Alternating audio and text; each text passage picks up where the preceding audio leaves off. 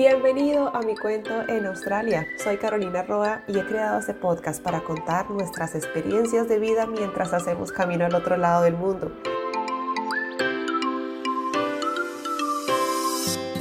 Cada episodio es una historia en la que compartimos, conocemos y aprendemos más sobre nosotros en este país. Comencemos.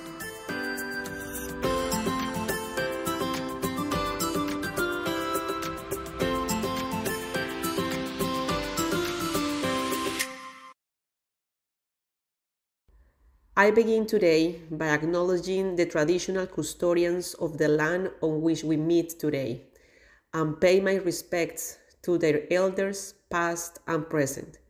I extend that respect to Aboriginal and Torres Strait Islander peoples here today. Muchachos, bienvenidos, bienvenidos, bienvenidos a su cuento en Australia, mi cuento en Australia, nuestro cuento en Australia, un espacio en el que sus historias eh, nos sirven a todos para aprender de nuestro proceso migratorio, de que todo lo que vivimos también lo viven otras personas, que no estamos solos en estos, que emigrar no es solo llegar. Eh, quiero institucionalizar esta frase en el podcast, emigrar no es solo llegar, eh, porque también llegar a Australia es fácil. Tú te consigues el dinero, compras el tiquete, llegas al aeropuerto, llegaste físicamente, llegaste a Australia. Pero todo lo que viene después de ahí es cuando empieza tu cuento en Australia, cuando empieza tu proceso de migración, cuando llegas al aeropuerto eh, y no conoces a nadie o estás esperando a alguien, esa persona no llega, empieza la ansiedad y que si la persona no llega, ¿cómo hago para, para llegar a, a, a donde voy a llegar? Desde ahí empiezan como muchos miedos, ansiedades, muchas cosas y todos los días va a ser así un sub y baja de emociones, todo este proceso, días, meses, años, en los que vamos a transformarnos, a conocernos a nosotros mismos también desde otras experiencias y qué mejor que conocerlas también a través de lo que otros han vivido. Entonces también por eso es la intención de, de este espacio, de este podcast, para que ustedes escuchen de la boca de otras personas cómo ha sido su experiencia y digan, ah, pues esta persona pudo hacerlo, pues yo también, eso también me pasó, qué bonito poder conocer lo, las cosas tristes, los momentos duros también.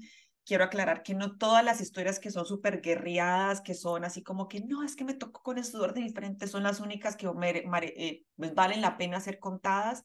Hay personas que han llegado con, con todo dado y también son válidas, porque cada, cada, cada uno de nuestros cuentos es diferente, es nuestro cuento, mi cuento es muy diferente al de todos ustedes, ya van a escuchar el de invitado de hoy, un, un, es un todo un Don Juan, es todo un Don Juan, ya ustedes van a eh, conocerlo, y si están en, en la opción de video de este podcast, para que sepan que en Spotify también está la opción de video, pues ustedes ya saben de quién estoy hablando, que es el Don Juan de las arepas este muchacho que hace unas, unas arepas deliciosas. Y pues vamos a darle inicio a mi cuento en Australia. Vamos a conocer el cuento de Juan, que nos cuente quién es él, que nos cuente sus experiencias. Juan, porfa, abre tu corazón. Y si te quieres mostrar un poquito vulnerables, cuéntanos si alguna vez te has sentido triste, derrotado, si has llorado, si has sentido impotencia. Cuéntanos esas cosas, porque eso también es enriquecedor que no todo es como que, ay, sí, yo viajo, yo me compro, yo estoy aquí, la paso súper bueno, pero también qué hay detrás de todos esos triunfos, qué hay detrás de todos esos logros, eh, porque así como han mostrado, se muestra siempre la punta del iceberg, que son los logros, lo bonito, pero nadie sabe todo lo que uno ha tenido que caminar eh, y lograr de, debajo de ese iceberg para poder llegar a donde, tú está, donde estamos y en este caso, pues en este, con tu negocio, con tu emprendimiento de las arepas, que ya llegaremos a ese punto para que la gente que, que no sepa de, de estas arepas tan ricas se las recomiendo. Eh, y si alguna vez a ustedes les da pereza hacer arepas, pues se le tiene la persona que le hace las arepas y él es todo don Juan. Me callo porque este es el episodio de él. Juan, bienvenido a mi cuento en Australia y porfa, cuéntale a la gente quién eres tú y así arrancamos con este beautiful, beautiful episode de mi cuento en Australia con tu cuento. Caro, eh, primero que todo, muchísimas gracias por permitirme estar en este espacio contigo. por darme la oportunidad de, de compartir un poco de mi, de mi cuento. Y pues quiero empezar, de pronto, eh, yo sé que este episodio está para, para enfocarnos en, en mi cuento en Australia, en nuestras experiencias en Australia, pero para dar un poquito de contexto, quisiera brevemente decir un poco más de, de, de, de atrás, del pasado, de cómo fue para llegar hasta, hasta Australia, porque siento que, que como tú misma lo, lo, lo decías, eh, no, no todos saben qué hay detrás de todo el proceso. No, no, se, no se sabe cómo fue que, que, que, tuvimos que hacer, qué fue lo que nos tocó pasar para poder llegar a donde estábamos. La gente a veces ve logros, pero pues no sabe qué hay detrás. Y, y, y quiero también que, que, se cuente esa parte porque pueden haber muchas personas, o al menos una, con que haya una es más que suficiente para mí, que de pronto esté en la misma situación, que esté en la misma situación en la que yo estaba en ese momento, o que haya vivido algo parecido a lo que yo viví y diga eh, si es posible, o sea, esta persona se parece a mí en lo que, en, cosas que he vivido y, y, ha logrado esto. Falta muchísimo por lograr, pero, pero es un proceso bonito, entonces me gustaría que entrar en contexto con eso. Entonces, yo soy Juan Carlos Amaya Silva, yo soy santanderiano. Entonces vamos a empezar con que soy, yo soy campesino, soy hijo de papás campesinos. Soy tan campesino que nací en la finca, nací con partera, para que te hagas una idea. Qué bonito. Entonces, sí, y, y toda mi infancia fue en el campo, mi bachillerato fue en el pueblo, entonces eh, nosotros, nuestros papás no, tenían una casa en el pueblo, entonces nosotros nos quedábamos solos con mis dos hermanos menores en el pueblo de lunes a viernes y los fines de semana íbamos a la finca para ir a la finca de... Te corto ahí. ¿de ah, el, el, el, pueblo, el pueblo, sí, el pueblo se llama La Paz, al sur de Santander. ¿Sí? Y, y mis papás tienen una finca en una vereda cerca al pueblo caminando se demora uno como unas dos horas, dos horas y media, y muchas veces caminábamos, caminábamos los viernes en la tarde uh -huh. hasta llegar a la finca, y a veces los domingos en la mañana para volver al pueblo caminábamos también. Entonces, no te puedes imaginar todo lo que yo he caminado en mi vida. Entonces, para, hacer, para entrar ahí en ese contexto, nuestro bachillerato prácticamente lo hicimos solos, viviendo los tres en, en, en la casa, porque pues mi, mi, mi mamá se quedaba en la finca con mi papá, pues por las cosas de, de, la finca, necesitaban su presencia, entonces nosotros vivimos solos desde muy pequeños.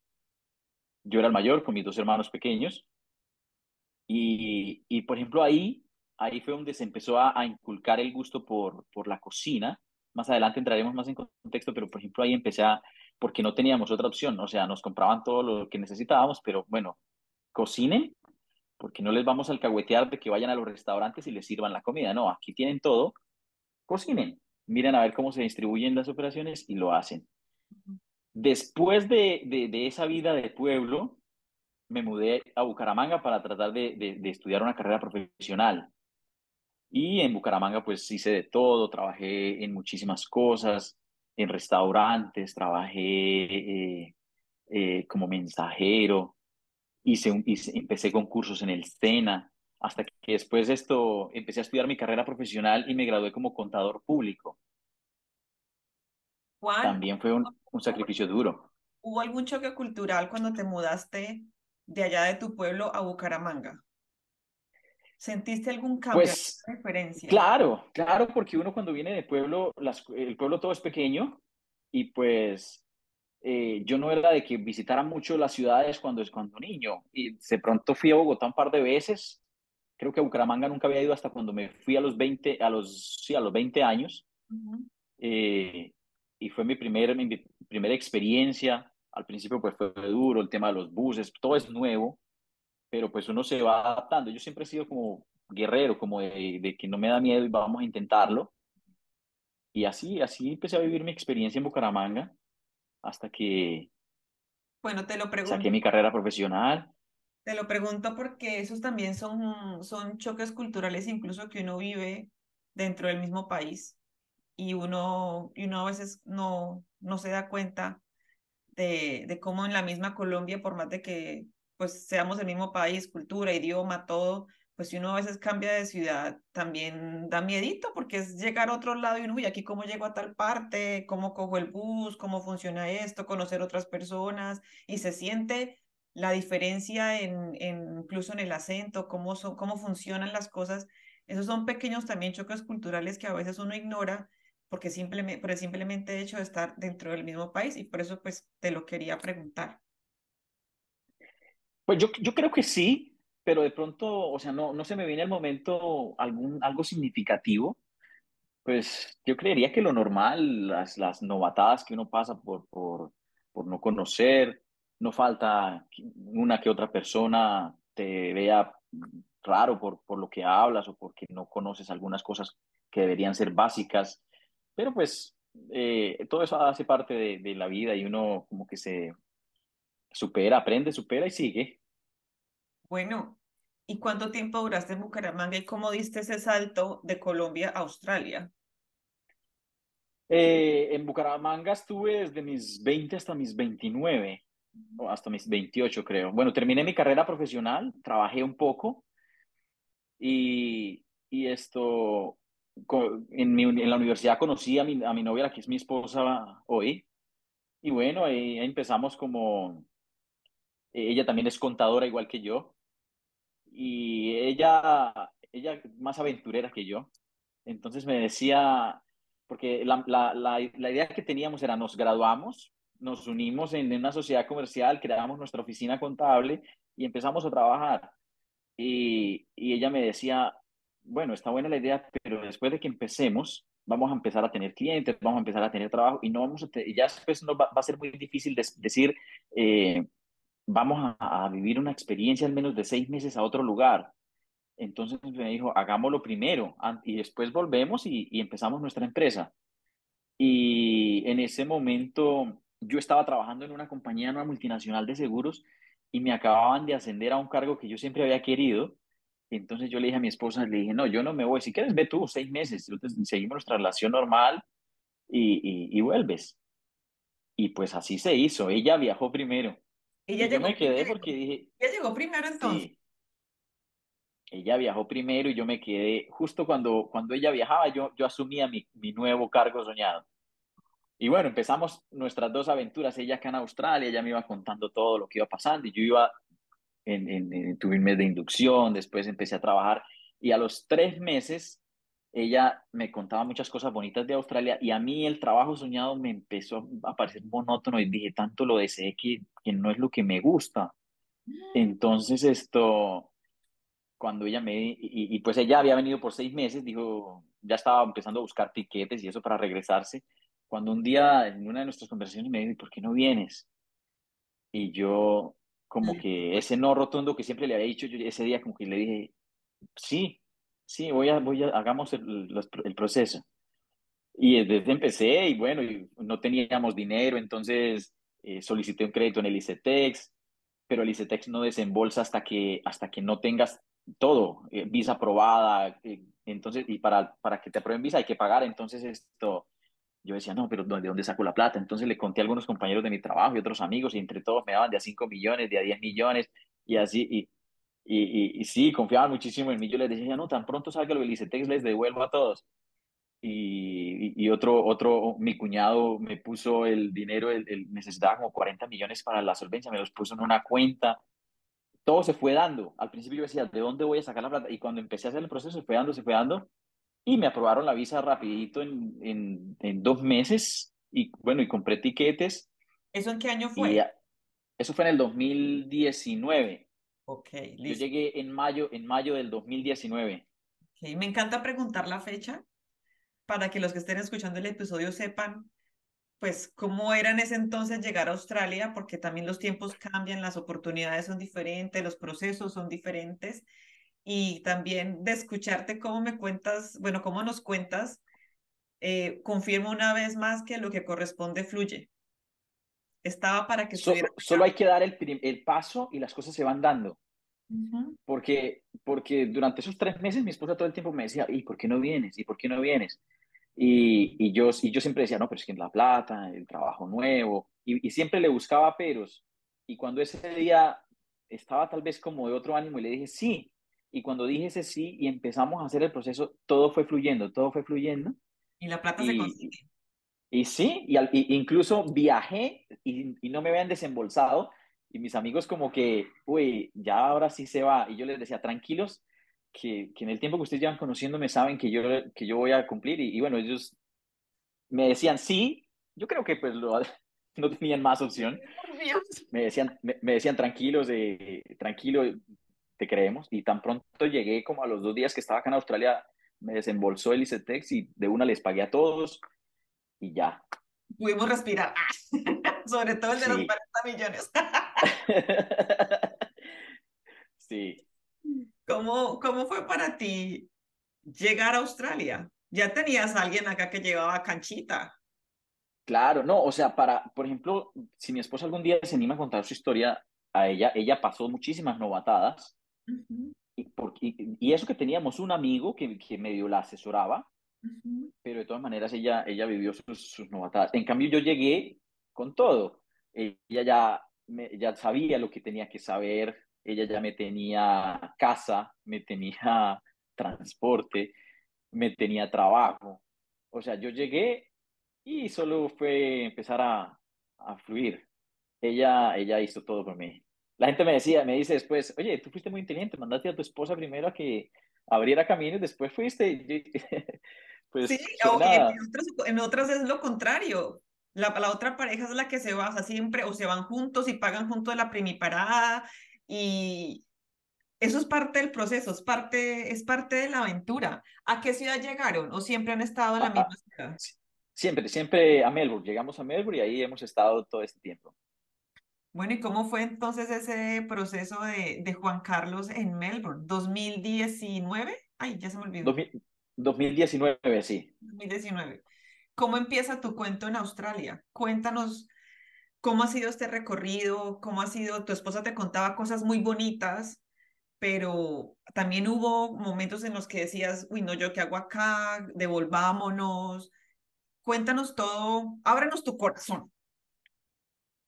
Pues esto, mi esposa me contaba, me decía, bueno, mira, aquí, eh, mientras no, no tengas un buen inglés, eh, hay trabajos de, de, de, delivery, de cleaner, y, aquí pues eso lo pagan bien, no es tan complicado. Entonces, como yo ya había trabajado, o sea, como trabajé tanto tiempo en, en, en, en hospitality en Colombia, en restaurantes, entonces yo ya había limpiado mucho, ya había sido mesero mucho, entonces yo le dije, le dije, no, yo no quiero llegar a limpiar, yo quiero llegar a ser Uber. Entonces, eh, porque yo dije, bueno, manejar sí me gusta. Y también había sido domiciliario en Colombia, entonces yo dije, bueno, sí me gusta. Y llegué de una, saqué mi cuenta, pues, me la aprobaron en ocho días y empecé yo súper motivado. En mayo ya estaba haciendo un poquito de frío, ya estaba lloviendo. Y llevaba una semana haciendo Uber y iba en una, iba bajo la lluvia a entregar un, un pedido y. Espérame que. Ahí, ahora qué hice. Acá lo, está, acá lo estoy viendo. Ah, bueno, no, no, es que le, le di clic aquí a una cosa y ya. Bueno, iba bajo la lluvia a entregar un pedido y, y, ya me habían dicho, ten cuidado con las líneas del tram que son, yo en la moto, porque son muy peligrosas. Y yo, yo decía, no, yo, soy, yo he manejado moto muchísimos años, ¿esto qué me va a hacer? Y teme que, que iba y me iba a, salir de, de, la mitad de la línea de las del tram cuando me resbalo, se, se resbala la moto y me, me fui, me arrastré como unos tres o cuatro metros y pasé por la, por la, por la línea de las bicicletas y, y, y una bici, y un señor en una bicicleta se chocó conmigo y cayó por encima y yo quedé de la moto que debajo de un carro que estaba parqueado. Fue tremendo accidente. Y esto, sí, con ocho... No, no, no, no, me, me, ras, me, raspé, me raspé mucho, pero no me pues sentí que no me ha fracturado nada. Y, y, bueno, y el celular se me cayó en la calle y pues muchos carros pasaron y le pasaron por encima, entonces quedó inservible. Y bueno, y, y gracias a que atrás de mí venía otro muchacho en una moto y él pues la orilló y, y, y, se bajó a, a, a, decirme en inglés, yo, yo no tenía ni idea de inglés porque yo llegué a casi nada, y me decía en inglés que, que si me iba a ayudar y yo como que en español le dije, le dije, no, estoy bien. Y él me dijo, ah, yo, yo también soy colombiano. Y esto, y entonces me dijo, ven, ven, y me ayudó a levantar. Y me dijo, y entonces esto, fuimos y, menos mal, eh, bueno, esto no lo hagan en sus casas, la moto quedó debajo de un carro y siempre lo rayó por debajo, pero no se activó ninguna alarma ni nada. Entonces el muchacho llegó y me dijo, dijo, no, pues saquemos la moto y subamos al andén y pues esperemos ahí. Y entonces sacamos la moto, la subimos al andén y bueno, los del carro no, al final vinieron después y se llevaron el carro, no, no nos dijeron nada por el daño, tal vez en algún momento se dieron cuenta. ¿Y el ciclista? El ciclista australiano, eh, pues muy, muy exagerado, porque pues realmente no le pasó, sino solo fue la caída ya. No, sé que no se podía levantar, llegó la policía, llegó la ambulancia. La ambulancia llegó a revisarnos a los dos y yo, yo tenía las manos sangradas y las rodillas sangradas y todo, y que me iban a llevar, pero entonces el, ya, ya el, ese miedo que nos habían dado de que, de que no fuéramos a coger una ambulancia porque costaba dos mil dólares y que tocaba pagar, y en el hospital urgencias también tocaba pagar de una, y yo con ocho días. Entonces, eh, el, y el colombiano me dijo, dijo, pues no se vaya, no se vaya porque le van a cobrar un montón de plata. Y los de la ambulancia me decían que yo como estaba, yo decía que bien. Decían, pero vamos lo revisamos. Y yo, no, no, yo estoy bien, yo estoy bien, yo no necesito ambulancia. Pero el australiano sí dijo que sí necesitaba. Y bueno, él, él, a él sí se lo llevó a la ambulancia. La policía tomó el registro de todo. El colombiano eh, me, fue mi intérprete con la policía, dio la versión de los hechos. Coincidió con la misma versión de los hechos del ciclista que, que se había chocado conmigo. Yo no lo choqué, sino fue un accidente, él se había chocado conmigo. Y al final el, el muchacho me dijo que si sabía cómo regresar a casa. La moto servía. Entonces yo le dije, no, no, no tengo ni idea. El número de mi esposa no me lo sabía para poderla llamar y decirle nada. Entonces eh, yo le dije, vivo en este barrio. En esa época vivía en este suburbio, en, en Parville. Él me dijo, y el accidente fue por los lados de Brunswick. Llegó y me dijo, si quieres sígueme y, y te llevo hasta el barrio y pues de pronto en el barrio ya lo ves y sabes cómo llegar. Y yo dije, sí. Y así fue, él me mostró el camino hasta llegar al, al suburbio y ya cuando llegamos yo dije, no, ya aquí ya conozco y pues pude llegar a la casa y después de que me quité todos los trajes y todo eso, tenía las rodillas todas sangradas, las manos. Pero eso fue lo que, eso me pasó ocho días, ocho días y yo decía, ¿a qué vine yo aquí a este país a, a sufrir todo esto? Miren, casi me, casi me muero yo aquí en un accidente de estos y... Pero mira que lo que uno piensa también es en la plata. Claro. Y una vez es como, no, no, yo estoy bien, yo estoy bien. Y, y la plata, no, esto me cuesta mucho, acabo de llegar. Todas esas cosas también uno no las prevé cuando está en la emoción de que me voy para Australia, me dieron la visa, llegué y ya empezó una nueva vida. Esas cosas uno nunca, nunca las tiene como en cuenta. Me puedo caer, me puedo partir un brazo, una pierna, tengo buen seguro, eh, no tengo el inglés, ¿qué hago? Te llegó esa persona del cielo a ayudarte. ¿Qué hubieras hecho para llegar a casa? Melbourne es un monstruo de ciudad. Es un monstruo de ciudad. si no conoces, te pierdes facilito. No tienes el celular. Uno, ¿cómo carajos se mueve si uno no conoce la ciudad? Y tú que llevabas ocho días. Parce, uno ahí enfrenta muchos miedos, uno le da ansiedad, como el, el hecho de perdernos. O sea, es que, ¿a cuánto? No, yo no me quiero perder. Parce, ¿qué hubiera hecho uno ahí? ¿Qué hubiera, si esa persona no hubiera llegado otra historia sería, o te hubiera llegado otra persona en inglés, no sé, hubiera, también hubiera, o sea, hubieras llegado a tu casa ese día. Pero es para poner como en, o sea, que la gente sea consciente de lo que nos estás contando también, Juan. Los accidentes eh, pasan. Uno no tiene claro que sí. cuenta que uno se puede, le pueden pasar muchas cosas que uno no, no, no cuida su cuerpo, uno no va al odontólogo, uno a veces no se hace chequeos de los ojos, uno no va al optómetra, no sé, yo para allá no voy como si los dientes no importaran, el día que ya uno le empiece a que la muela, vaya al odontólogo a ver cuánto no le va, no le va a costar, pero uno también llega es como la emoción de no, que me voy de compras, me voy de viaje, todo el mundo empieza como a vivir la experiencia de Australia como, ¡guau! Pero también dónde queda la parte de la salud, dónde queda también el tema. Esas cosas uno no las cuenta, Juan.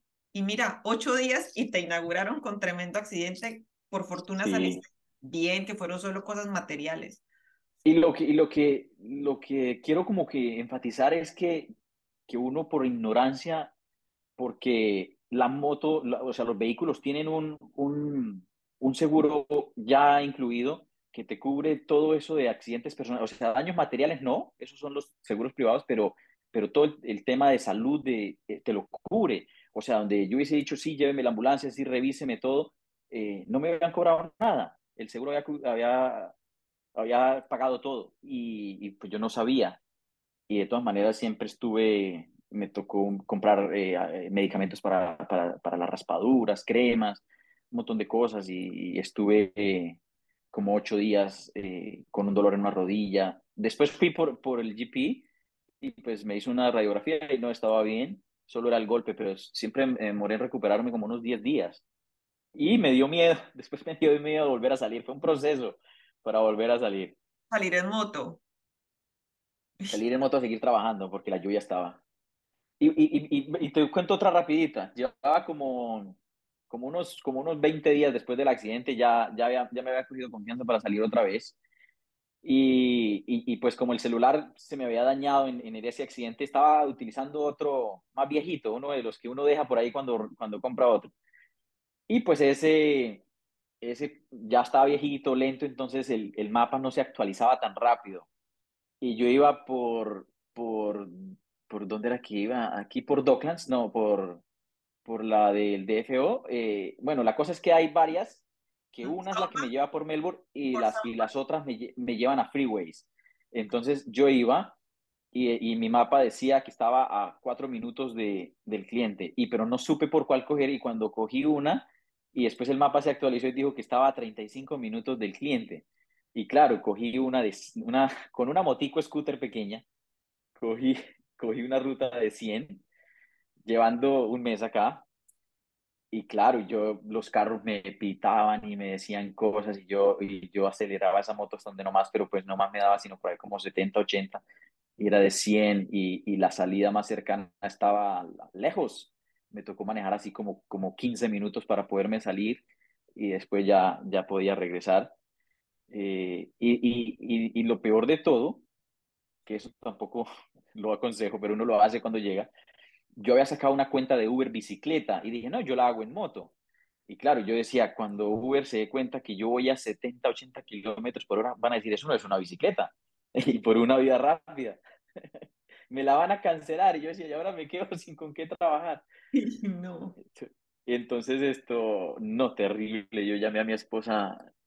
Ah, me, me, me orillé en la freeway porque hay unos espacios pequeñitos. Ahí me orillé y la llamé y le dije, no, estoy perdidísimo. ella me dijo, envíame la ubicación. Entonces me decía, tranquilo, pues sigue manejando hasta donde te muestre la salida y vuelves, apaga la aplicación de Uber y el pedido, pues eh, eh, Uber se dará cuenta que tú perdiste la conexión, entonces Uber vuelve, lo, lo, lo, reprograma para que otro, otro delivery lo coja y ya, bueno, y así hice, y después esto, regresé a la casa y ya, y otra vez con otro trauma, yo dije, no, yo ya no salgo más, yo no salgo más. Ya no más delivery. ya no más. Pero bueno, esto, me, a, los, a la semana ya otra vez dije, bueno, no tengo que salir porque aquí hay que producir porque, porque si no, no, no, no, no, no servimos para nada. Y, empecé a salir, pues entonces ya sabía, ya, ya, ya me ubicaba mejor en el mapa y entonces siempre que me salía como el mapa me intentaba llevar hacia las, hacia las vías donde estaban las, las, las salidas a las vías rápidas, yo no cogía esos domicilios, sino me iba hacia, hacia otros lugares, hacia los suburbios pequeños donde, donde pudiera trabajar con calma eso fue, eso, solo eso me pasó en un mes, ¿te imaginas?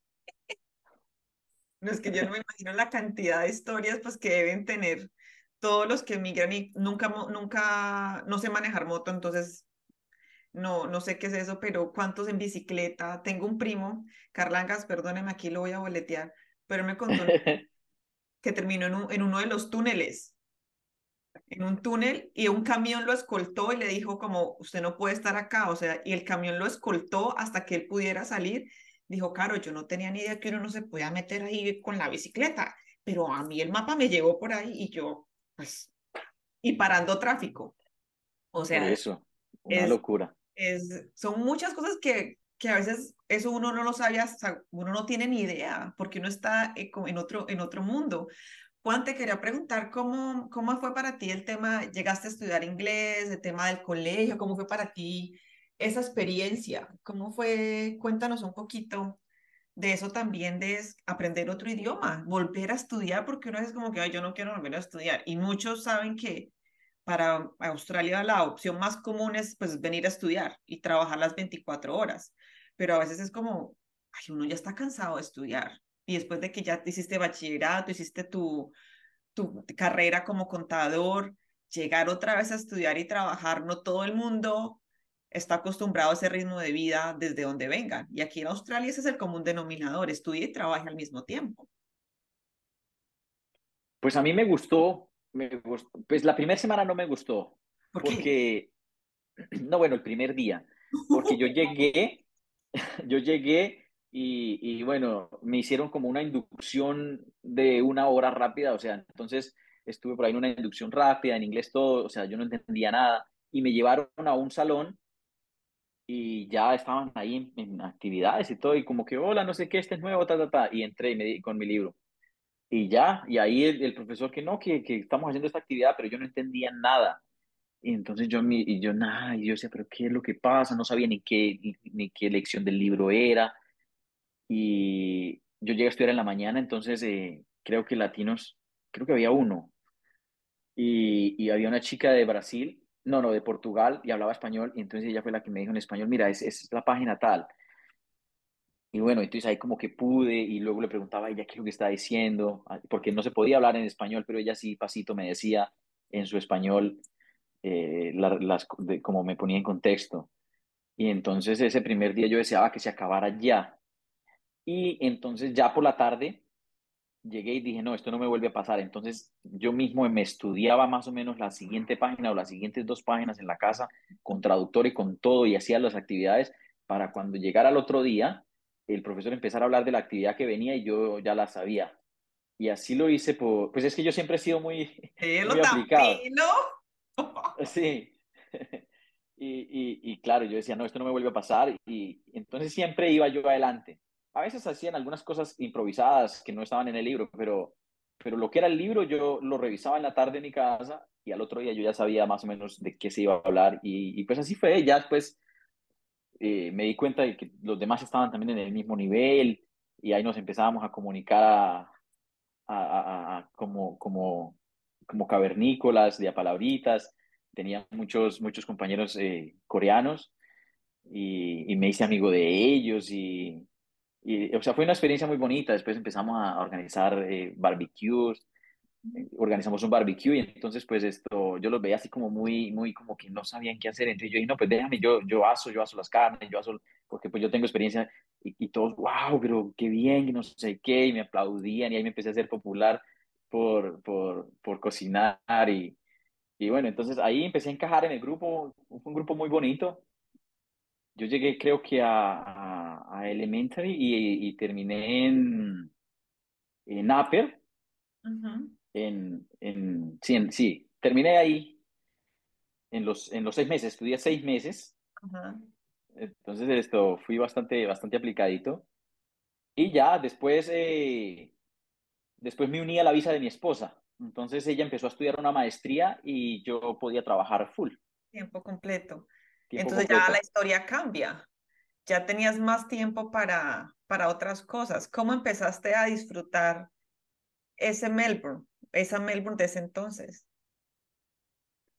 Pues esto, de pronto no tanto disfrutarla porque, porque eso fue como a finales del 2019.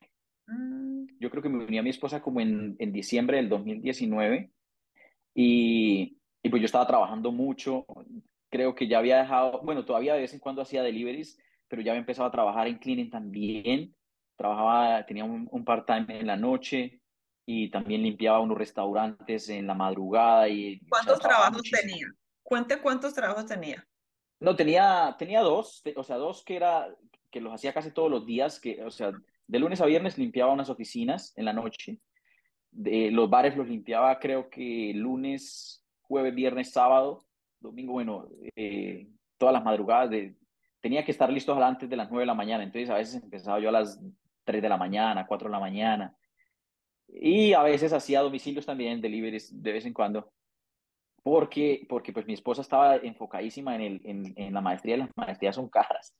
Mi esposa también podía trabajar, ella también tenía un part-time en ese momento y pues se ayudaba, pero pues teníamos el, la renta, teníamos los gastos, tenía, entonces por eso yo estaba trabajando mucho. No, ¿qué disfrutar? Que uno no, que uno no dimensiona, pues cuando uno está por acá, como que uno la ve fácil. Y por eso digo, emigrar no es solo llegar, mira todo lo que, has, lo que han ustedes construido poco a poco ¿Y, ¿Y cómo lo cuentas? No, disfrutar no, he estado trabajando, trabajando que, pues pucha. Pagando, pagando las deudas en Colombia porque yo venía, o sea, aparte del ICETEX que para mí, yo tenía otras deudas. Y, y, pues claro, yo dije, yo tengo que pagar todo eso y, y, y, al ver que acá se podía trabajar, si uno trabajaba duro, podía abonar, no, no cuotas mínimas, sino abonos y decir, ah, pago esto rápido. Entonces yo trabajaba muchísimo y decía, bueno, vamos a pagar todo eso porque no quiero, no quiero beber nada. Mi esposa me, me apoyaba muchísimo y, y entonces fue una época de, de, de, bastante esfuerzo. Te quería preguntar también, yo sí, yo, le, yo a usted le contaba pues cuando estábamos chateando y organizando este podcast, que pregunto más cuando, cuando aparece un, ¿cómo es? Pregunto más que cuando aparece un perdido. Cuando ¿Qué, un, ¿Qué, un perdido cuando, cuando aparece? Bueno, eh, el tema de las casas. Tú llegaste, ya tu mujer te tenía, tu, tu esposa ahora te, ya te tenía donde llegar. Después ustedes son también como de los que empiezan como judíos errantes, cambiando de casa, cambiando de habitación o cambiando de roomies o sacando lis y cambiándose, porque son otra de las cosas que uno cuando que uno empieza a, a, a vivir cuando uno llega a Australia, el tema de la casa, a dónde voy a llegar, por cuánto tiempo me voy a quedar, luego de un lado me muevo al otro y uno, uno llega con dos maletas y, el, y la maleta pequeñita y cuando uno, a medida que uno empieza a cambiarse de casa, uno va, no, en un carro, o primero, no, en un Uber llevo todo, y luego la va, y luego el camión, y luego yo a qué hora me llené de tantas cosas, como que a cambiar, y, y conoce gente, conoce suburbios, o otros que se quedan en el mismo barrio toda la vida y de ahí no salen. Pero, ¿cómo ha sido para ustedes ese cambio de, de casa? Todos, imagínate, desde 2018 que llegaste, ¿cuántas veces te has cambiado de casa? Nos hemos cambiado como unas cuatro veces o cinco tal vez. Pues eh, eh, llega, llegamos a, a, a, este suburbio en Parvel a compartir con otra pareja de, de bumangueses también. Entonces, pues eh, al principio la relación súper bien. Eh, después eh, ellos tenían otros amigos y de vez en cuando hacían como fiestecitas y pues nosotros trabajando tanto que yo llegaba, digamos, a las 11 de la noche a, querer descansar y de pronto ellos ahí como con su recoche y todo hasta la madrugada, yo decía, no, esto no, esto no me lo voy a aguantar. Y entonces iba, iba, iba llenando el vaso. Y, y, también otra cosa que no podía yo tolerar era que como yo, yo amo cocinar, entonces, y, la, la, esposa de del muchacho también cocinaba, y nos peleábamos la cocina como al tiempo, y bueno, entonces, o sea, eh, y que tocaba cocinar, comer, o sea, limpiar, comer, dejarle todo listo al otro, y si el otro estaba primero, pues hasta que lo que si quisiera demorar, y yo y, y a veces se nos, se nos, ya decía, no, ya no alcanzamos a preparar nada, comamos un, un Hungry Jacks, una, un KFC y vámonos a hacer nuestras cosas porque ya no hay tiempo. Y todo eso, todo eso empezó a, a llenar el vaso hasta que, hasta que un día yo le dije a mi esposa, le dije, no, vámonos porque busquemos nuestro espacio porque si no nos vamos a matar con esta gente. Me encanta, me encanta que cuentes eso porque en muchos de los episodios y creo que muy poco se ha contado el tema de la convivencia. No todo el aclaro, aclaro que, que, que, ahora somos, que ahora somos muy buenos amigos con esa pareja.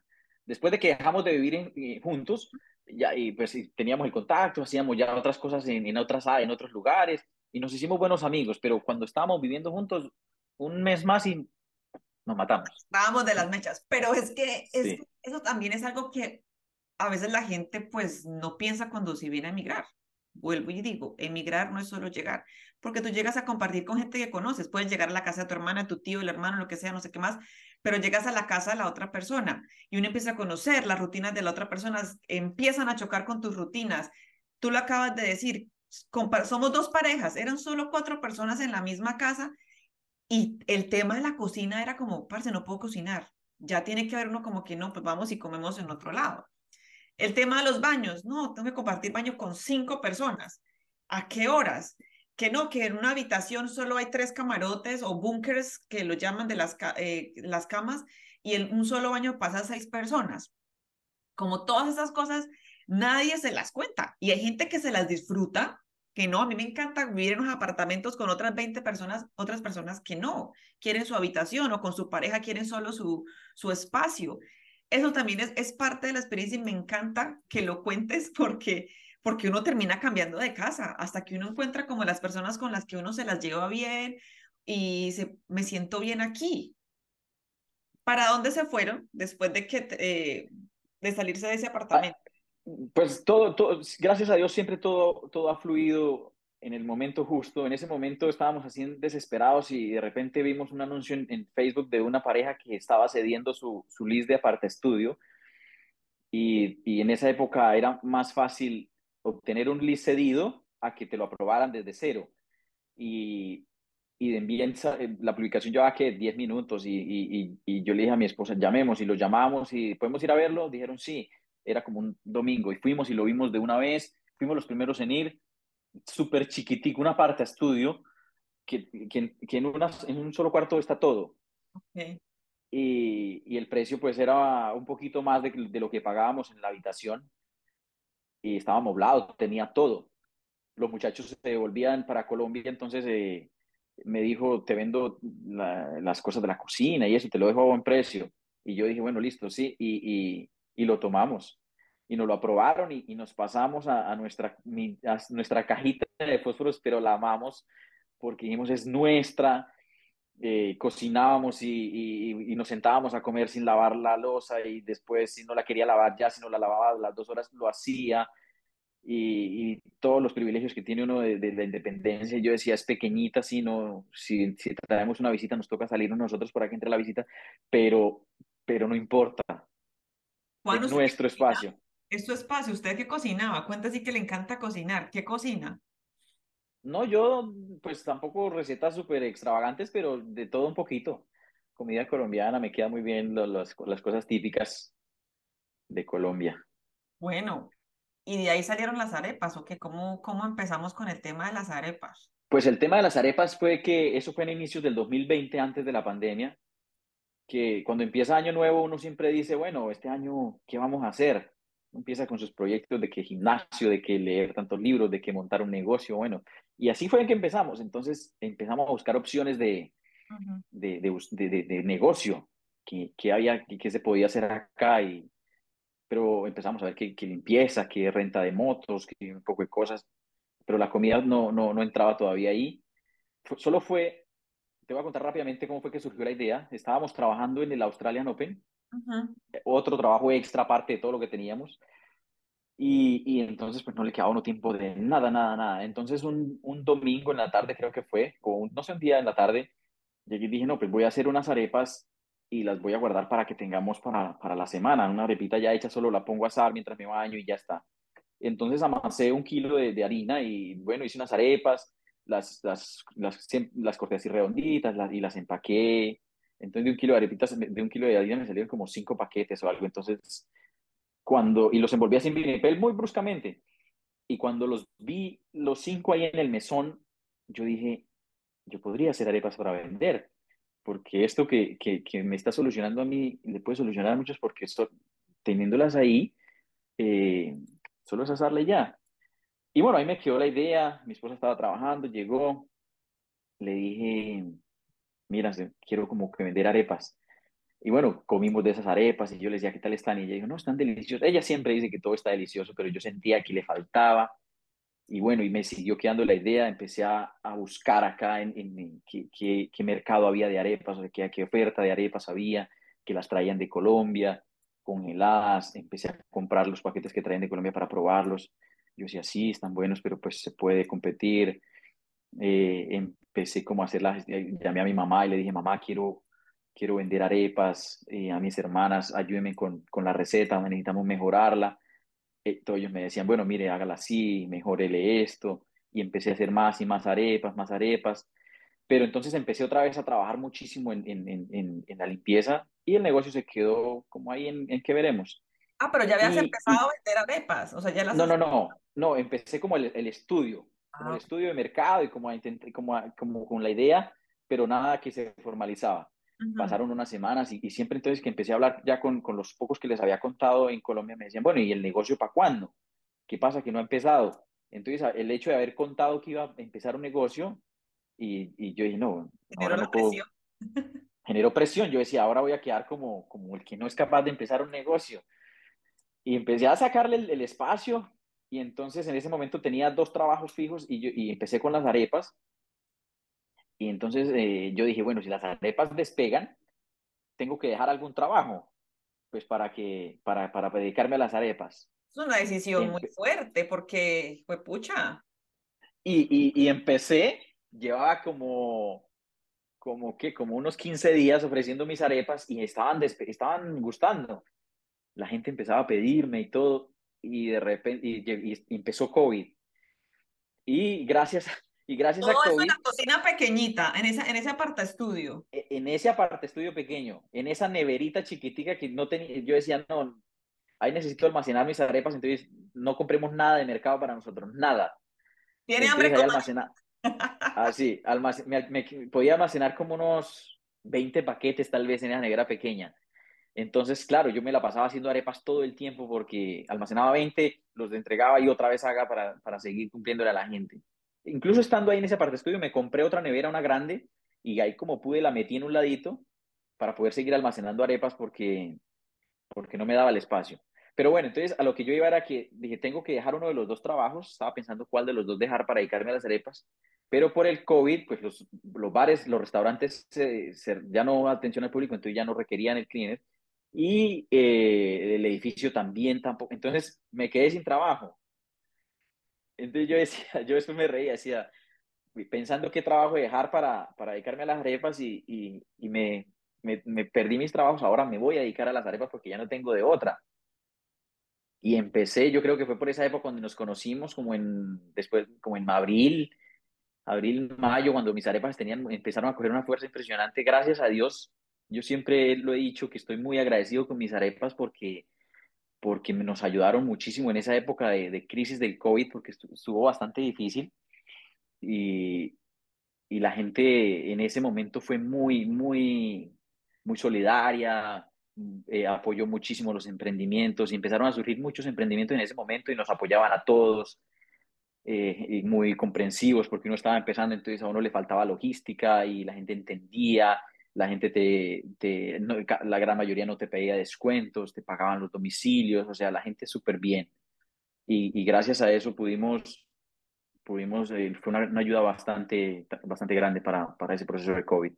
¿Cómo sentías, cómo te sentías en ese proceso? Como que, bueno, las arepas, hagámosle porque no tengo de otra.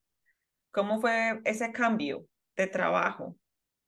Esa es, esa es otra experiencia, empezar un, empezar un negocio. Y no es que, ay, no, y no quiero ir. Te toca porque tienes, tienes cosas que, o lo tienes que hacer si, si no... Están los pedidos. Pues esto, eh, yo siempre disfruto, disfruto eh, la cocina, disfruto hacer mis arepas, siempre lo hago.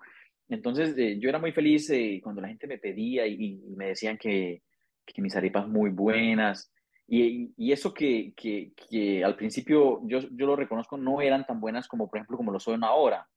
Durante, el, durante la marcha, como tú dices, por el camino se arreglan las cosas. Durante el proceso fui mejorando, fui mejorando y, y ahorita siento que tengo unas arepas muy buenas. O sea, no lo digo yo, lo dicen, lo dicen mis clientes, que son muy buenas, que son muy buenas y, eso, eso me llena de mucha alegría, de mucho orgullo, mucha responsabilidad. Juan, ¿qué tan difícil es empezar un emprendimiento en Melbourne, según tu experiencia? Según mi experiencia, no, lo, lo, lo, difícil es tomar la decisión de empezar. Obviamente, esa es, el, es el, la barrera más grande, de que tú te decías y decir voy a empezar y voy a empezar a hacer las cosas. Y, y obviamente pues está el, el, desconocimiento de que te tienes que capacitar, de que hay que ir mejorando la logística, porque tú eh, puedes tener un producto muy bueno, pero si, si el complemento, el marketing, eh, el servicio no es bueno, pues hasta ahí llegas. Para el tema de ¿qué cursos tuviste que hacer? Porque para, pues para que sepamos, en Australia no tiene que hacer curso para todo. Para todo hay que hacer curso y sobre todo con la comida.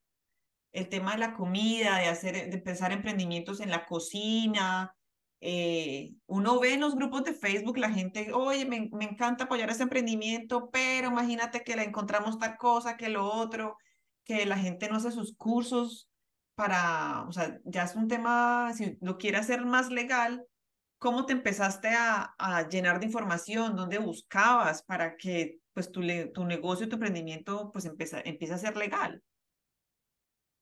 En ese momento, pues en ese momento no era legal, entonces esto estaba... Muchos emprendimientos cuando empiezan, o sea, es como que no empecé sí, casi listo, pero ahora que crees... No, en, ese, en, ese, en, ese, en, ese, momento empecé así, Después fue que, que, empezaron a surgir en ese momento unos, unos muchachos que apoyaban los emprendimientos que se llamaban Se lo tengo y, y It's Colombia y varias cosas. Entonces ellos decían, mira, estos son como los requisitos, tienes que hacer este curso de manejo de alimentos, tienes que solicitar estos permisos. Entonces todo eso se iba haciendo por el camino. Eh, igual el, es, es, más, digamos, el, el, principal es el, de manejo de alimentos, el certificado que te, que te, que te autoriza para, para, manipulación de, de, comida. Y, y, pues solo eso, porque digamos la, la experiencia eh, en la cocina y el, saber cómo se hacen, pues ya lo traía desde, desde mi experiencia, porque también trabajé en, en Colombia en, en restaurantes. Eh, obviamente mi conocimiento en, en, el mundo de la cocina es, es, es, empírico y es con experiencia. Eh, me considero un, cocinero bueno, pero tengo muchísimo respeto por, por los chefs, por los que se preparan, por los que estudian, tienen sus diplomas, sus certificados. Los respeto muchísimo y nunca pues voy a decir que estoy al nivel de ellos, pero, pero pues ahí en, en, en lo que soy me siento también muy orgulloso del conocimiento que tengo de, del, del sazón que tengo, a la gente le gusta muchísimo. Qué rico, eso es otra, otra manera de, de disfrutarse. ¿Alguna vez te imaginaste que terminarías en Australia cocinando, vendiendo arepas después de estar en tu trabajo soñado y que lo querías y cuando lo llega, ay no, no, esto no es lo que yo quiero. Y llegas acá y te reinventas, llegas acá a Australia y empiezas a trabajar en cosas que uno en la vida se hubiera imaginado a, disfrutar, a darnos, como decías al principio, que tu esposa, no, me quiero dar una experiencia, porque después nos quedamos en un trabajo y ahí, y pero ¿dónde está el, disfrute? Eh, y es algo que también siento que nos permite, trabajar y disfrutar la vida también, o sea, la vida no es como, ay, empecé mi vida laboral, no, uno empieza la vida desde que nace, pero también permitirnos disfrutar. ¿Alguna vez te imaginaste, se te pasó por la cabeza como Nunca, nunca me imaginé que, que, o sea, yo estudié contaduría pública y yo dije, no, yo seré un contador, tendré mi, mi, mis contabilidad, llevaré varias empresas, de pronto haré alguna especialización en, en alguna revisoría fiscal y, bueno, me dedicaré a eso. Nunca me imaginé que, que, que, Australia me iba a mostrar mi otra pasión y a lo que realmente creo que soy bueno, que es el mundo de, de la cocina. Eh, obviamente otra vez con respeto a los que, a los que se preparan, pero pues yo eh, siento que soy bueno y, me encanta hacerlo, lo disfruto mucho y eso fue gracias a Australia que me permitió conocerme más, saber qué es lo que realmente importa y, y, decir, bueno, mi vida eh, es una sola y, no es un día, más, un, día un día más, sino un día menos y, tengo que aprovecharlo. Entonces, por eso dije, no, pues vamos a hacer lo que me gusta. Mira que en el episodio con Flo, eh, una de las hosts de Cachá de Australia, ella también decía que su esposo también llegó a reinventarse, que como que uno siempre llega, no, es que yo soy arquitecto y en Australia voy a hacer, continuar con mi carrera. Y termina uno, no sé, en panadería, termina profesor de ballet, no sé, uno como aquí también uno se permite la, la misma necesidad de, de conseguir dinero, de trabajar para pagar la renta, no sé qué, o de conocer otras formas de vida, también lo lleva a uno como, ay, a mí también me gusta esto, o terminé siendo buena para, lo, para esto, encontrando un deporte, encontrando un hobby. Son cosas que también a uno Australia le permite explorar y el tema de reinventarnos. Y mira cómo te has reinventado. Contador, ahora eres emprendedor con tu negocio de arepas. Juan, una pregunta. ¿Cómo te has disfrutado Melbourne? ¿Cómo ha sido Melbourne para ti? Pues eh, yo me he disfrutado como más la, la parte de, de, de, la tranquilidad que transmite esta ciudad. Yo soy mucho de, de ir a, a, a, los parques, a compartir con amigos, a preparar, eh, hacer un barbecue, un compartir son más de, de, esos espacios que nos permite, que nos permite Melbourne.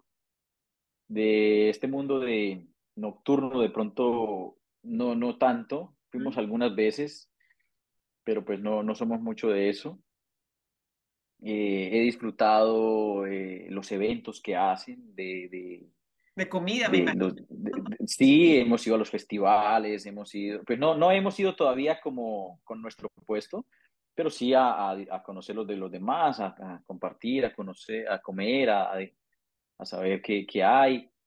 Eh, hemos ido a teatro, hemos ido a, bueno, varias, eh, como, como la parte, la parte bonita, la parte cultural de, de, de, este, de esta ciudad, pero no, no tan al extremo. O sea, hemos vivido muy tranquilamente, muy felices y, y nos gusta mucho, mucho ese espacio de, de, de, que te permite Melbourne de ser libre, de no estresarte.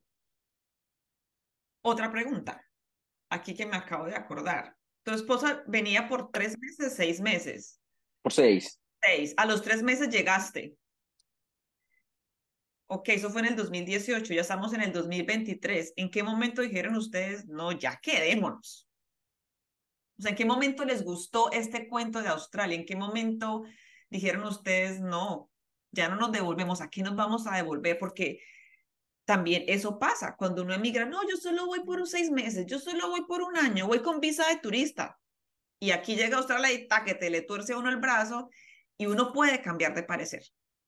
Estamos en todo nuestro derecho de decir, no, no me gusta. Eso, no, eh, eso, fue, eso fue al inicio, eso fue, o sea, a los mi, visa, mi visa estaba de mayo a diciembre, creo. Entonces, en diciembre teníamos que, teníamos que, que, unir nuestras visas. Y ella, la de ella se había vencido como en agosto, tal vez. Entonces, cuando ella estaba extendiendo, lo, dijimos, bueno, ¿cómo vamos a extender? Eh, con una maestría que se demoraba dos años, eh, más, más, más un inglés académico que ella debía hacer antes, eso daba casi tres, y, sabíamos que la maestría daba unos, un año, dos años de posgrado, y creo.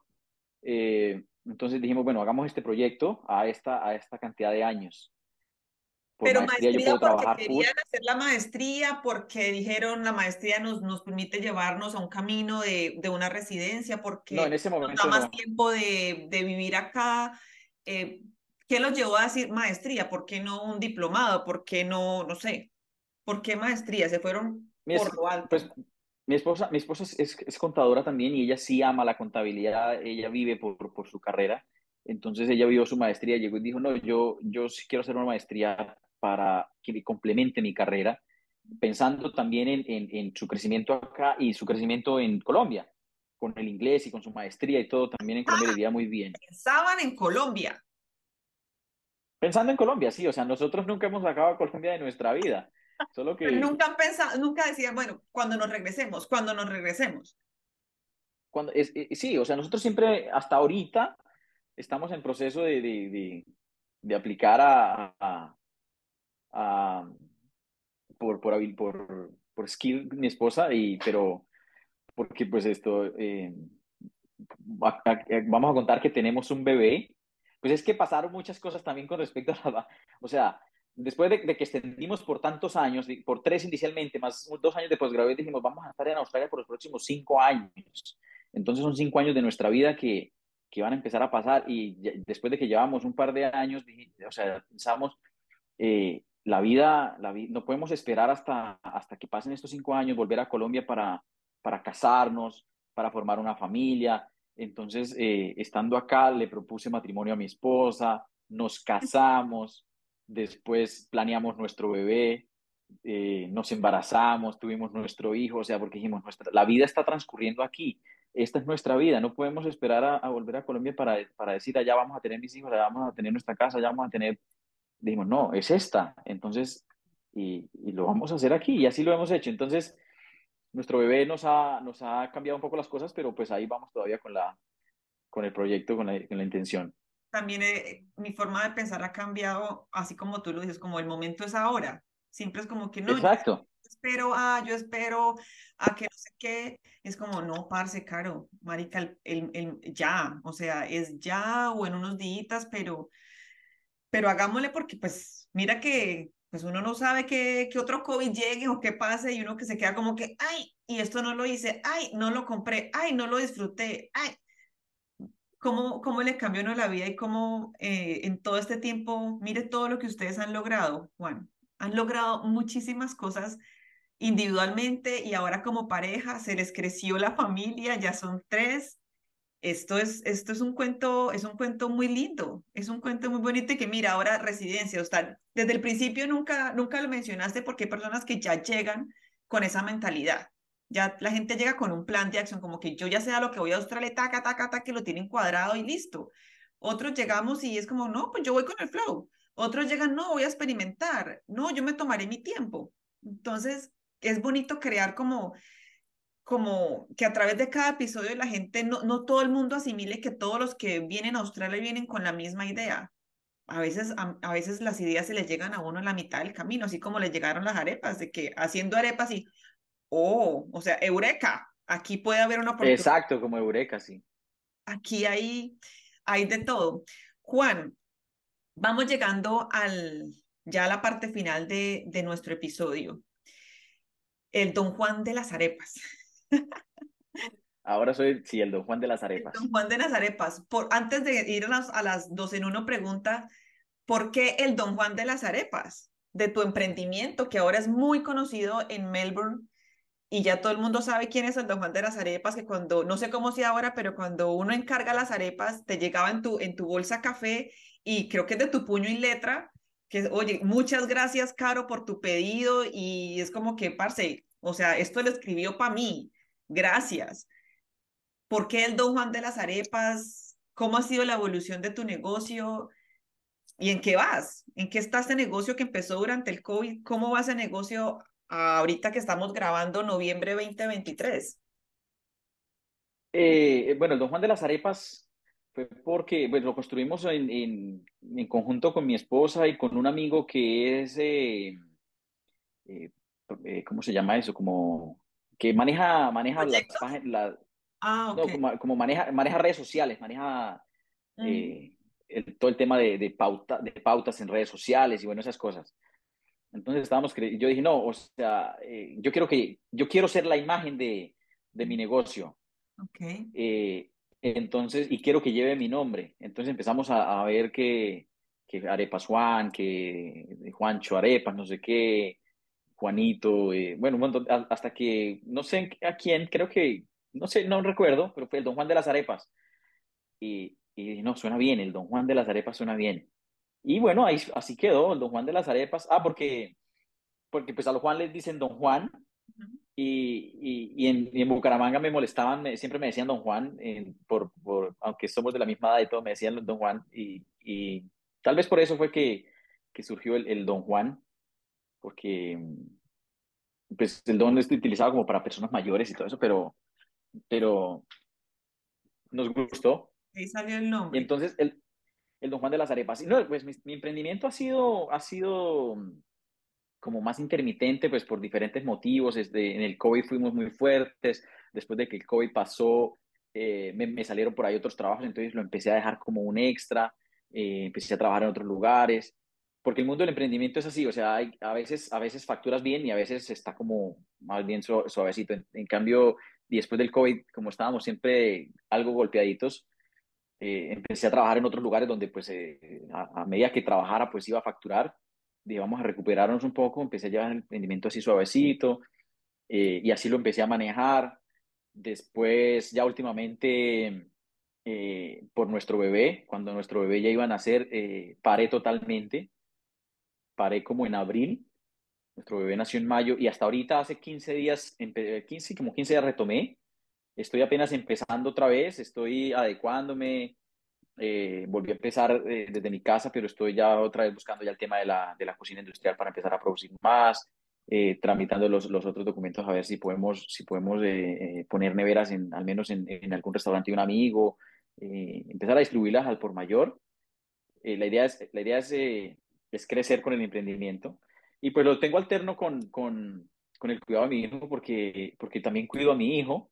Como mi esposa es, es, es, es contadora, pues gracias a su maestría, a su experiencia, a, su, todo consiguió un muy buen trabajo como, como, como contadora.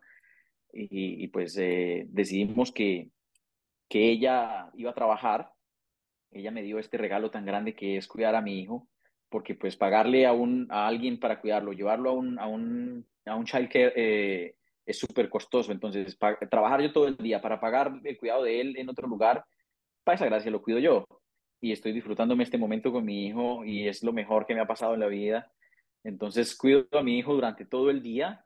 Cuando llega mi esposa, eh, empiezo a trabajar en mi, en mi proyecto. Ahí por ahora lo estamos manejando así.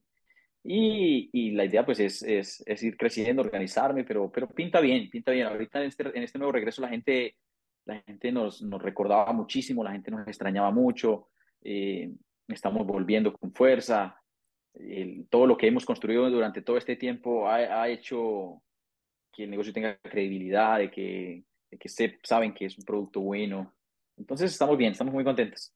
Sembraron muchas cosas que, que ahora la, pues vas a empezar a recibir y, y, y, la gente está ahí. Y créeme que te compran las arepas porque son muy ricas. Es que de verdad son muy ricas, ¿no? Hace mucho tiempo no las como porque pues ya no vivo, ya no vivo en Melbourne, pero son de esas cosas que también la comunidad eh, aquí en Australia, para los nuevos, es algo también muy chévere que, que entre los latinos nos hemos apoyado mucho, lo mencionaste durante cuando estabas hablando del COVID, hubo mucho apoyo, eh, los que podían apoyar a los emprendimientos, porque eso salían por montones en los grupos, eh, empecé un, un, negocio de esto, de aquello, uno sabía de los amigos y no, los, eh, en la medida de lo posible nos apoyamos, muchos restaurantes, muchos lugares en Australia también apoyaban con comida y, y al sol de hoy, en muchos grupos de Facebook la gente se sigue apoyando. No, es, es bonito como saber que por más de que uno llega aquí, uno no se conoce con nadie, uno empieza a crear muchos lazos y esa, esa red de apoyo, que también es muy importante cuando uno emigra.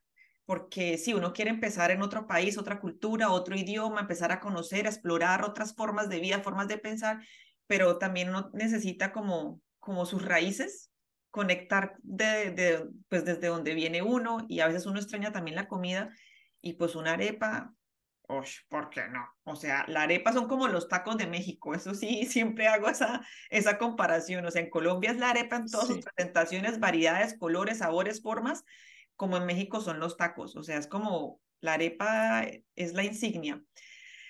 Juan, ahora sí, vienen las preguntas dos en uno de este episodio de tu cuento en Australia.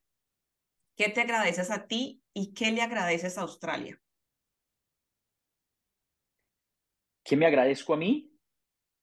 Me, agra me agradezco a mí eh, haber tomado esa decisión en ese 2018-2019 de decir sí a Australia, sí voy a viajar. Fue, siento hoy totalmente seguro que fue la mejor decisión que pude haber tomado en ese momento cambió mi vida para bien. Eh, le digo gracias a Juan de ese momento por haber, a, haber corrido ese riesgo, porque era mucho más temeroso que el Juan de hoy. El Juan de hoy todavía es temeroso, pero está trabajando por, por romper esos miedos y esos paradigmas y, y llenar su vida de, de, los sí puedo y dejar a un lado los que hubiera sido. Y, y, le doy gracias por, por, por, por tomar esa decisión y, y, tenerme aquí donde estoy. Qué nota. Sí, y Australia, Australia le agradezco haberme mostrado lo que realmente soy, porque yo dije, bueno, en, en, ese momento yo decía, bueno, mejoraré en inglés y me buscaré un trabajo como contador o, o en el área, pero, pero empecé a darme cuenta que no, no, aunque lo estudié, pues no lo, realmente no lo disfruto y empecé a buscar, aunque trabajé en muchísimas otras cosas, empecé a darme cuenta que lo que sí me gusta es, es lo que estoy haciendo, es, es saber que, que, que, la gente, cuando, por ejemplo, cuando prueba una de mis arepas, se siente tan bien y dice, wow, esto, esto me reconforta, me trajo recuerdos de, de Colombia, eh, qué arepa tan deliciosa. Y eso, eso, eso, es, eso es como la recompensa para mí, decir, sí lo estoy haciendo bien. Eh, y Australia me lo mostró, me dijo, eh, este es tu camino, enfócate en lo que realmente vale la pena. Y aquí uno se da cuenta de lo que realmente vale la pena. Los amigos son, son la familia y, y, y uno aprende a valorar las verdaderas amistades, uno aprende a, a, disfrutar los momentos, las personas. Cuando está uno tan lejos de la familia eh, de sangre, eh, los amigos se convierten en familia y acá uno crea un lazo muy fuerte. Tenemos un grupo de amigos maravilloso que nos hemos convertido en familia y, y siempre nos apoyamos. Entonces me siento muy, muy feliz de, de estar en Australia, eh, por mi esposa, por mi hijo, porque mi hijo nació aquí. Eh, y por lo que nos espera en el futuro, y siempre habrá gratitud. Qué bonito, Juan, qué bonito. Y eh, qué bonito que te reconoces como ese Juan, porque el Juan que llegó es muy diferente al Juan que estamos escuchando es, uno llega con miedos o a veces uno ni sabe que, que tiene miedo a ciertas cosas, porque aquí vamos a, a experimentar muchas cosas que uno dice, uy, ¿qué, ¿qué, es esta emoción? Que uno a veces ni siquiera sabe cómo ponerle nombre, nombre a lo que uno siente. Eh, las veces que uno llora, las veces de, que llora de tristeza, de rabia, de frustración, de alegría, de gozo, eh, esos momentos de logros que son, son logros de uno que así sean pequeños, pero son mis logros, son mis pasos, es mi, es mi cuento. Eh, es bonito, es bonito ver eso, es bonito escucharlo de ti, porque es tu cuento, este es tu espacio. Y antes de ya, de despedirnos, Juan, ¿le quieres decir algo a alguien? O sea, o querías, contar algo más? Como que, ay, no me hubiera gustado contar esto o dar este consejo o cerramos así nuestra conversación de conocernos, de conocerte. Claro, pues primero nuevamente agradecerte a ti por la oportunidad de, de, compartir una parte de, de, mi cuento, de mi historia. Y como lo dije al inicio, quiero, quiero hablarle a esas personas que, que pronto están en, en, una situación muy parecida en la que yo estaba en ese momento. Quiero decirles que, que, en esta carrera de la vida, pues no todos empezamos desde la misma meta, algunos están más adelantados, otros están más atrás, otros estamos en, en, en cierto nivel, pero que es posible avanzar y, y, poder uno superarse a sí mismo. Siento, para mí, o sea, yo estoy muy, muy orgulloso de la vida que tengo, de los logros que he tenido. Puede ser que para alguna persona sea algo muy normal, pero, pero para alguien más también puede ser que diga, wow, eh, eh, es, es, es, es, motivante, es inspirador, porque uno a veces, muchas veces acá en, en, bueno, en la vida da las cosas por hecho. Y lo, lo, lo viví, por ejemplo, cuando fui a Colombia de, de, de vacaciones en el, en el 2022, que, que yo, bueno, llegamos a Australia y construimos todo esto y estábamos acá bien, y, y pues uno dice, bueno, sí, se está dando y cuando, cuando las personas allá en Colombia decían, wow, es que mira todo lo que tú estás haciendo allá, tú viajaste a otro país, otro idioma, eh, y montaste un emprendimiento, estás dejando el nombre de Colombia en alto, estás haciendo esto. Estás, entonces ellos como que lo, lo ven en una dimensión diferente a la que uno lo ve porque uno lo da por hecho, pero para ellos es, es, es inspirador. Entonces les, les, hablo a todos ellos que, que pronto están en alguna situación de, de, de, de inseguridad, de, de no saber qué hacer, de decirles, mira, yo de dónde vengo, vengo de, de, de ser un campesino y, y de crecer y de, seguir mi proceso y viajé y ahora estoy acá y me falta muchísimo, pero pues voy, siento que bien, entonces espero que, que esto les, les ayude al menos un poquito. Es, es, el proceso de cada uno es diferente, estamos a nuestros, nuestro ritmo, estamos donde tenemos que estar, pero sobre todo también de, lo digo porque en, mi experiencia, en mi cuento, también cuando recién llegué trabajé muchísimo, o sea, era imparable y a veces uno no se detiene a disfrutar. Entonces, disfrutemos, disfrutémonos este paseo, este cuento. Australia es muy chévere y, y, a través de los episodios del podcast, pues uno puede conocer cómo han sido los procesos de otros eh, en qué van, según sus metas, según sus proyectos, según lo que quieran hacer. Eh, todos los cuentos son diferentes, todos los cuentos son diferentes. Y Juan, gracias por contarnos el tuyo. Muchísimas, muchísimas gracias. Con mucho gusto, gracias a ti. Lo mejor para ahora que estás retomando con lo de las arepas, pues que arranques con todo, o sea, Don Juan de las Arepas, versión 2, 3, 4, la versión que sea, es una versión mejorada como, el, como las películas. Siempre va a ser mejorada, siempre. Sí, uno, uno, uno, en el camino vamos mejorando, vas aprendiendo otras cosas, te vas reinventando. De verdad, el mejor de los éxitos. Síguete disfrutando Melbourne, que es una ciudad bellísima. Fue mi casa por ocho años. La, la amo mal. No me vayan a odiar, no la extraño. Estoy muy contenta en Adelaide. Estoy muy contenta acá. Esto es un vividero. A los que quieran venir, eh. Es muy bonita, es muy acogedor. Y pues desde Adelaide los saludo y me despido con este episodio de hoy de mi cuento en Australia con, con Juan, el don Juan de las arepas. Ya saben que este episodio está en Spotify y que si están conectados, creo que a una red de, de internet de Wi-Fi, pues lo pueden ver por video. Entonces, si no se han dado cuenta, todo este tiempo mientras escucharon el episodio, nos podían ver y si nos están viendo, ¡Holis! Aquí estamos, Juan, desde Melbourne, Carolina desde, desde Adelaide y desde donde nos, donde nos escuchen. Muchísimas gracias, de verdad, muchas gracias por escucharnos, por dedicarle toda esta parte de su tiempo a, a, conocer, a decir, venga, vamos a escuchar el episodio de Juan a ver qué, qué cuenta. Espero que les haya dejado algo y nada, ya saben, estamos en Spotify, Apple Podcast, Google Podcast, está en Instagram, pueden ver un pedacito de, de este podcast, un minutito, y, ahí está la cuenta de Juan, la vamos a dejar claro que Jess en, cuando hagamos el post del episodio, pues para que sepan. Sin embargo, Juan, diles a la gente cómo, cómo pueden ordenar tus arepas, dónde te encuentran, o sea, ¿Cómo es eso? Porque vamos a dejar a más de uno antojado de una buena arepa con o sin queso. Ya ni sé cuántos tipos de arepas tienes, pero es arepa con queso. Me encanta echarle leche condensada. Lo máximo. Sí, sí. No, no, no, tenemos muchas opciones, pero las que tenemos son excelentes. Eh, nos encuentran en, en, en, nuestras redes sociales, en, en, Instagram, en Facebook, como el Don Juan de las Arepas. Eh, en Instagram tenemos información de, de cómo proceder con los pedidos. Está el link directo en ambas redes sociales a WhatsApp donde también nos pueden escribir. Estaremos pendientes de, de responder todas las inquietudes, de tomar las órdenes.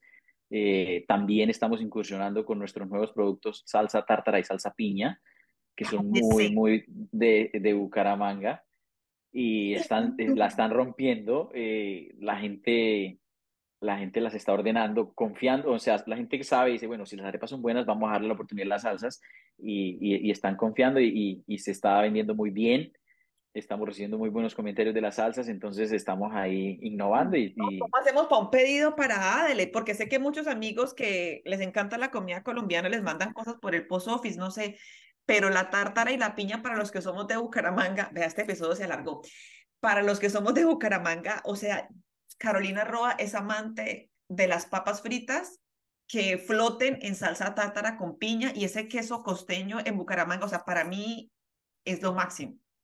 ¿Cómo hacemos? Ojalá, ojalá, Caro, ojalá puedas probar las salsas.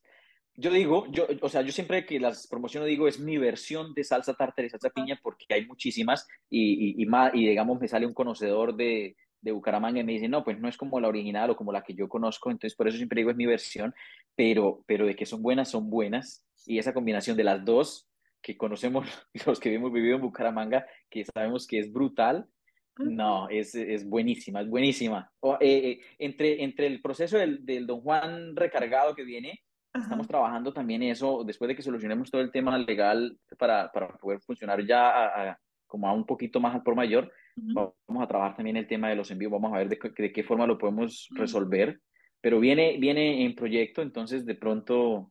Porque me salvarías la vida me encantan las arepas, pero a mí ya me da pereza. O sea, es como que me he vuelto tan práctica a la hora de cocinar. Es como que ya está listo, lo puedo echar a la air fryer. O sea, y amo las arepas. Uy, con queso y leche condensada. Cállese. Muchachos, vamos a comernos una arepa después de este episodio.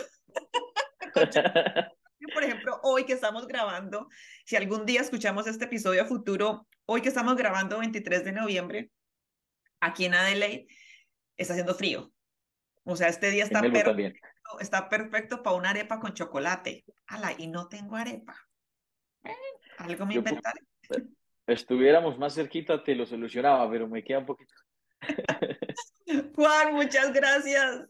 No, gracias a ti, Caro. Muchachos, muchas gracias por escucharnos, por llegar hasta acá. Los quiero mucho. Gracias por el apoyo, gracias por esperarme, gracias porque les guste este, este espacio, esto es de ustedes, hablemos, conozcámonos, contemos de esta experiencia. Emigrar no es solo llegar, hay muchas cosas que vienen después de decir, sí, me voy para Australia, después de que usted le den la visa, después de que usted llegue a este país, hay muchas cosas, muchas experiencias por contar y, en, y eso es enriquecedor. Los dejo que tengan un bonito día, una bonita mañana, una bonita noche. Los quiero mucho, de verdad estoy agradecida con su apoyo. Nos vemos en un próximo episodio. Bye! Tchau, tchau.